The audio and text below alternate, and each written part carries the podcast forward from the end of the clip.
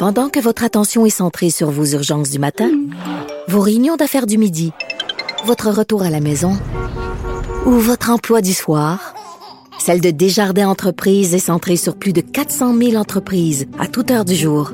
Grâce à notre connaissance des secteurs d'activité et à notre accompagnement spécialisé, nous aidons les entrepreneurs à relever chaque défi pour qu'ils puissent rester centrés sur ce qui compte, le développement de leur entreprise.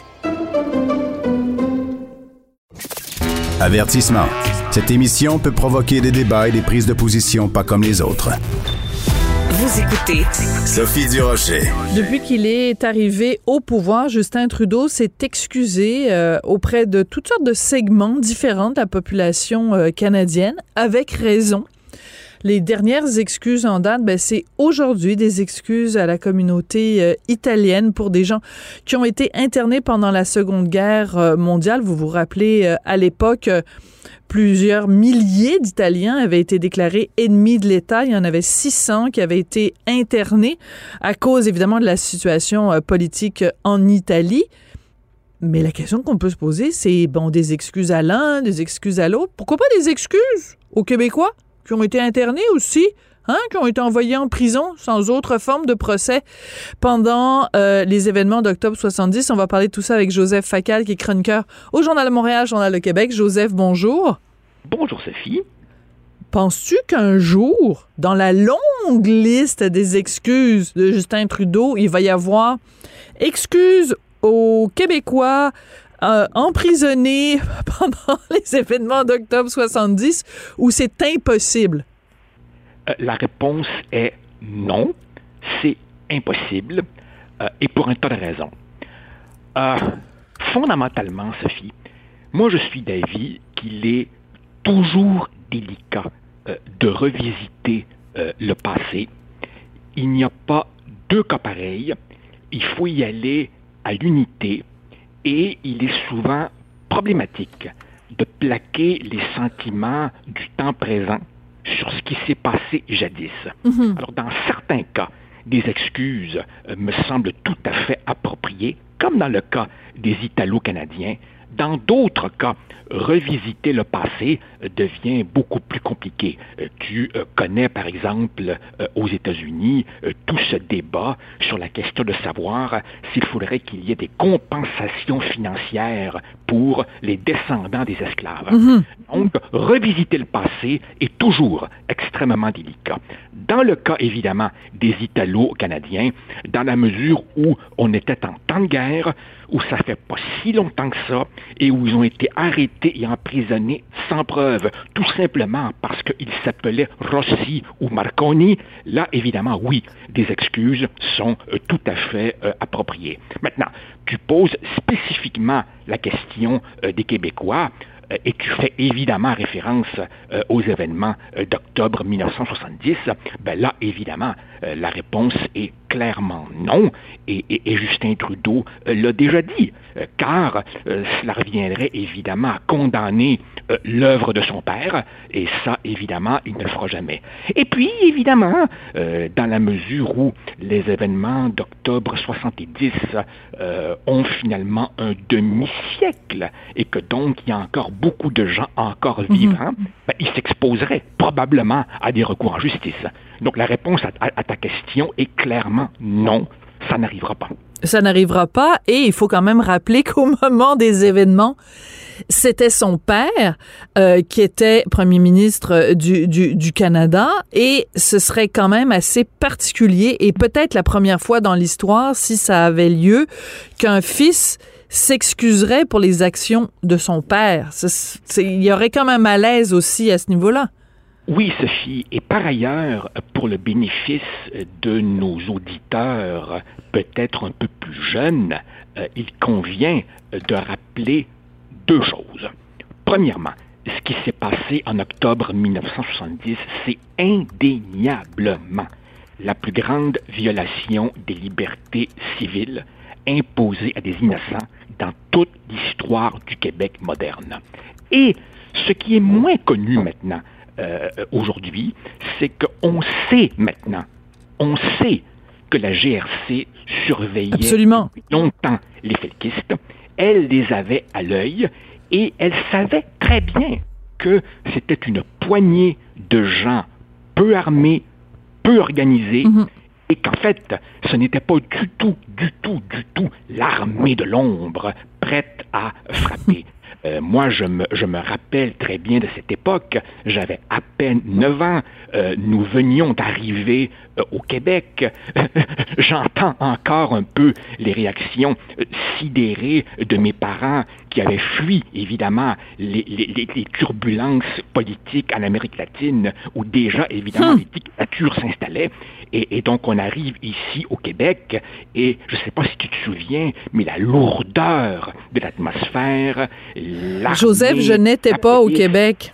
J'étais Ah, j'étais en France à ce moment-là en 1970 euh, donc euh, j'avais cinq ans. Donc tu vois on n'a pas tellement une grosse différence d'âge euh, tous les deux mais j'imagine. Non mais c'est important ce que tu racontes pour deux raisons. Euh, Joseph la première c'est qu'il y a beaucoup de gens et je le répète à chaque fois qui ne se souviennent pas ou qui ne savent pas que tu es donc un immigrant fils d'immigrant et que tu es arrivé ici euh, au Québec au Canada en, en ayant fui donc le Venezuela ça c'est important de, de le mentionner et L'Uruguay, pardon, excuse-moi, je me suis mélangée, je me suis en, en, en- en- embrouillée dans mes dans mes pays d'Amérique latine, excuse-moi, d'Uruguay. Et euh, aussi, c'est important parce que euh, justement l'image de ces tanks, euh, de ces militaires dans les rues, beaucoup de Canadiens, beaucoup de Québécois l'ont vécu vraiment comme justement, on se sentait comme si on était dans un pays d'Amérique latine. C'était, des, a- des arrestations arbitraires. Et si vous l'avez pas encore vu, vous devez voir euh, le film Les Ordres avec cette performance exceptionnelle de Jean Lapointe. Euh, c'est, terrible ce film-là. Écoute, il y a évidemment euh, le, le- le film de Michel Brault, il y a aussi beaucoup plus près de nous le- le- l'excellent récit qui se lit comme un roman policier de Jean-François Lisée sur les dessous, évidemment, du kidnapping et de l'assassinat de Pierre Laporte, mais même au plan littéraire. Si on va, par exemple, dans la fiction, moi je conseille à tout le monde le formidable roman de Louis Hamelin, La constellation du lynx, qui est un point de vue personnel sur ces événements-là. Et tu sais, évidemment, Sophie, quand on évoque des événements qui ont un demi-siècle, on a de la peine à savoir si les images qu'on a en tête, je les ai réellement vécues, ou bien si ce sont tous les documentaires que j'ai vus par la suite sur le sujet. Mais je me rappelle, on l'a tous vu, par exemple, que l'un des ministres euh, importants de, de, de, de Pierre Elliott Trudeau, Jean Marchand, Oui. ancien grand syndicaliste, il était totalement hystérique et disait c'est une armée de l'ombre, lourdement armée. Il y avait véritablement une À propos du. FLQ, oui, c'est ça, à propos une du FLQ. qui avait été qui avait été qui avait été créée. Il y avait cette espèce d'idée que un certain nombre euh, de, de, de membres euh, de, de l'élite québécoise, parmi lesquels Claude Ryan et, et René Lévesque, prépareraient une sorte de coup d'État. Enfin bon, c'était le grand n'importe quoi. Et bien entendu, Trudeau père alimentait, profitait de cette hystérisation du climat social. Alors évidemment, demander à son fils, 50 ans plus tard, de renier papa, qui a justement, justement, largement construit son succès politique dans le Canada en, en- en se posant comme celui qui va casser le Québec, le mettre à sa place, just watch me, c'est évidemment trop demandé à Fiston. Oui. Alors justement, restons à Ottawa et restons euh, avec la, la, la politique fédérale et son attitude face au Québec. Écoute, euh, au cours des dernières heures, donc, il y a une motion du Bloc québécois pour appuyer les changements euh, constitutionnels euh, du Québec. Je rappelle que c'est tout simple, hein, c'est simplement de rappeler que le Québécois, que le Québec forme une nation et que le français est la seule et unique euh, langue commune et langue officielle. Donc, le Bloc québécois propose cette motion-là et on s'attendait à ce que ce soit unanime au moment de passer au vote, on entend une voix parce que le, le, le on, pose la question en chambre euh, est-ce que c'est unanime? Et là, on entend la petite voix de Jody Wilson Raybould, donc l'ancienne ministre de la Justice libérale, qui dit non. Moi, je veux rien savoir. Enfin, elle a juste besoin de dire né dans le système parlementaire. Comment se fait-il que Judy Wilson-Raybould euh, ait été celle qui ait fait dérailler quelque chose? Est-ce que est-ce qu'elle déteste à ce point-là le Québec qu'elle ne veuille même pas qu'on reconnaisse deux choses qui sont quand même généralement admises? Alors écoute, c'est difficile à dire. D'un côté, euh, Madame Wilson Ribou dit euh, les euh, euh, les, changements constitutionnels sont une chose lourde. On ne fait pas ça à la légère. Mhm. Et je veux simplement qu'on prenne le temps de ta ta ta. Bon, elle le joue, si tu veux, raisonnable. D'un autre côté, on ne peut pas s'empêcher de faire euh, l'hypothèse qu'elle en veut beaucoup, évidemment, ben oui. au euh, gouvernement Trudeau, car évidemment, il faut rappeler qu'elle a quitté le cabinet euh, après que le cabinet du premier ministre ait fait de l'ingérence euh, auprès d'elle quand elle avait voulu initier des poursuites contre SNC Lavalin, ingérence d'ailleurs à propos desquelles le commissaire à l'éthique a enquêté pendant six mois pour conclure que Justin Trudeau avait bel et bien violé la loi fédérale sur les conflits d'intérêts. Alors évidemment, on ne peut pas s'empêcher de penser que, voyant que Justin Trudeau lui-même venait de dire ben oui, le Québec peut le faire euh, s'il le veut, ben elle a peut-être évidemment eu envie de euh, pelure de bananiser son, son, son ancien chef.